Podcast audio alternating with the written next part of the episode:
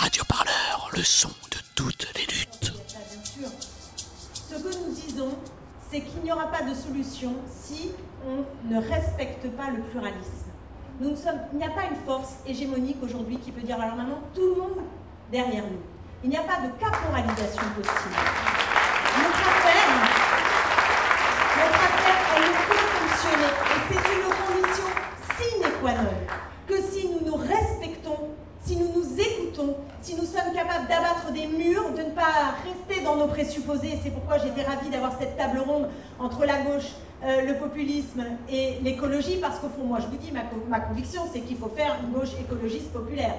Donc je pense qu'il faut qu'on arrive à dépasser ça. Sa voix vous est peut-être familière, c'est celle de Clémentine Autain, députée France Insoumise de Seine-Saint-Denis. Elle s'exprime haut et fort pour l'ouverture du mouvement insoumis et le dernier dimanche de juin, avec son petit parti de gauche Ensemble et la députée communiste Elsa Fossillon, elle a rassemblé autour d'elle des leaders de la gauche radicale, le secrétaire général de la CGT Philippe Martinez et des militants et militantes des mouvements sociaux. Au Cirque Romanès, dans le 16e arrondissement, tout ce beau monde a plaidé pour un Big Bang de la gauche. Alors quelles sont euh, les erreurs que vous savez ne pas devoir reproduire Ah bah oui. avec ce mouvement qui est euh, beaucoup plus Ouais. ouvert sur les mouvements sociaux que le Front de gauche qui n'avait pas le même nous, hein, objectif Elsa et moi, on, on le disait au moment du Front de gauche, on était pour les adhésions individuelles. Donc au moins on a de la constance, c'est que vous avez des citoyens qui, par exemple, des citoyens qui voulaient adhérer au Front de gauche, mais euh, pas forcément choisir entre le Parti communiste, le Parti de gauche ou ensemble, ils voulaient adhérer au tout. Et c'était pas possible, il fallait qu'ils choisissent un, un parti. Bon. Euh, en même temps, moi je ne vois pas pourquoi on demanderait aux partis existants de se dissoudre. Ils ont le droit aussi d'exister. Donc comment on crée un archipel avec à l'intérieur des îlots, des citoyennes qui peuvent adhérer au tout? C'est ça qu'il faut inventer. Comment vous évitez l'écueil du fait que lorsqu'on adhère à un mouvement tel que celui-là, on se sent nécessairement tributaire des positions prises par les uns et par les autres qui adhèrent au même mouvement que soi et dans lesquelles on ne se reconnaît pas forcément? Mais on ne peut pas être d'accord sur tout et on ne sera pas d'accord sur tout. Mais même c'est pas souhaitable. Vous ne pouvez pas imaginer qu'une force euh, devienne majoritaire dans le pays si elle est entièrement d'accord sur tous les points et sur tous les mots d'ordre. Ça n'arrivera pas. Jean-Luc Mélenchon et Yannick Jadot ne sont pas non plus arrivés jusqu'au cirque romanesque aujourd'hui. Jean-Luc Mélenchon parce qu'il ne croit plus vraiment à l'union de la gauche, ce n'est pas un mystère, et Yannick Jadot parce qu'il a embrassé une position ni de droite, ni de gauche donc. Moi, je, je pense qu'il y a toutes les raisons d'être optimiste.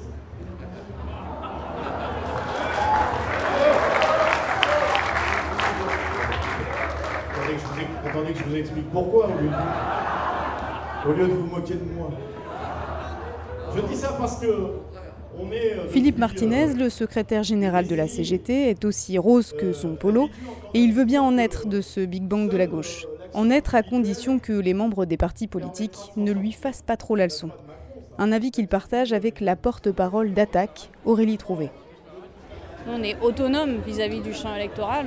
On ne, participe pas, euh, je dirais, à la chose électorale et à tout ce qui peut s'y passer. Par contre, on est concerné par le fait que euh, bah, a quand même une grande faiblesse politique euh, de la gauche euh, et qu'en même temps, euh, la première alternative dans le champ électoral qui apparaît, c'est l'extrême droite. Évidemment qu'on est concerné par ça. En même temps, nous, justement, on pense que c'est avec des mouvements sociaux autonomes, mais qui en même temps euh, peuvent se retrouver. avec tout un tas d'autres organisations, y compris politiques, dans des luttes concrètes, mais c'est aussi en restant autonome que la gauche politique pourra être forte. Quoi, hein. Euh, tous ensemble, organisations syndicales, associatives et politiques. Et je pense que le cadre d'aujourd'hui le permet. Il n'y a pas un risque de euh, se faire euh, siphonner ces idées justement par les partis politiques Vous, organisation comme Attaque, qui travaillez beaucoup sur des questions de fond, vous apportez beaucoup de savoir, de connaissances aussi sur plein de sujets. Est-ce que vous ne craignez pas tout simplement de vous voir siphonner vos idées pour les retrouver dans le programme de tel ou tel? Mais, mais nous, on est là pour se faire siphonner nos idées, quoi. Tant mieux, moi. Si, tout, si la taxe sur les transactions financières finit sur tous les, les programmes des partis, euh, des, des partis de gauche, mais tant mieux. Mais, mais allez-y, quoi. On est là pour ça. C'est une chose dont on est, dont on est fier et contente. euh, contente. C'est- Nos idées, c'est un bien commun, quoi. Donc, euh, voilà. Exactement. Améris et Garance. On est militante à Génération. Ce qui m'a euh, interpellée, c'est euh, de voir euh, justement plein de gens de euh, partis différents lancer quelque chose parce que souvent, euh, enfin, dernièrement, les appels à l'union étaient aussi faits par euh, des personnes qui se revendiquaient extérieures aux jeux politiques, même si euh, c'était pas tout à fait le cas, et c'est ce qui a été le cas avec Place Publique. du coup, une liste de plus ou un parti de plus. Et là, je pense que le fait que ce soit lancé à la fois par des gens du PCF, de la France Insoumise, de Génération, peut permettre d'éviter ce biais-là. Et c'est plutôt encourageant pour la suite. Voilà. femmes. Et, ce sont des femmes. Et il y a quand même beaucoup de mecs qui sont leaders. Alors je dis pas ça pour les dénigrer, ils sont souvent bons mais un peu de femmes quoi. Bah, moi ce que j'ai trouvé plutôt intéressant, mais ça m'étonne pas tellement puisque Clémentine Autain elle est députée de Seine-Saint-Denis, c'est qu'on a réussi quand même à amener des gens des, quartiers populaires. Et euh, c'est vrai qu'on a quand même l'impression de se retrouver beaucoup entre gens un peu bourgeois entre guillemets, enfin je, ne sais pas comment vous dire, mais des, gens bien nés un petit peu, enfin. Et on voit on, va dire avec un capital social et culturel conséquent. Voilà, euh, et, en fait, dans les quartiers populaires, ça bouge beaucoup, mais on est vraiment coupé, alors qu'on a beaucoup de luttes en commun. Enfin, on ne les voit pas, les gens des quartiers populaires, alors qu'ils militent, et qui militent souvent pour les mêmes choses que nous. Donc euh, j'ai trouvé que ça, c'était quand même assez bien qu'on réussisse un peu à ramener des gens de ces milieux-là, qui, avec qui il va falloir qu'on travaille de toute façon, parce que c'est aussi pour eux qu'on se bat. La tenue, au moins, les, 4 heures au chaud, euh, c'est dur. Moi, j'ai dû faire des allers-retours. Hein. Moi c'est Youssef Brakni, je suis membre du comité Vérité et Justice pour Adama Traoré. Quel signe positif vous voyez dans cet événement-là? Je pense que l'unique signe positif qu'on voit ici c'est euh, le fait qu'il y, ait beaucoup de monde. Il y, a, beaucoup de monde, donc ça prouve qu'il y a encore moyen euh, de faire euh, voilà, de faire des meetings où on va essayer de réfléchir à essayer de faire autre chose. Maintenant, ce qui est pas bien, et ça va avec, c'est que certes, il y a beaucoup de monde, mais c'est beaucoup le même milieu.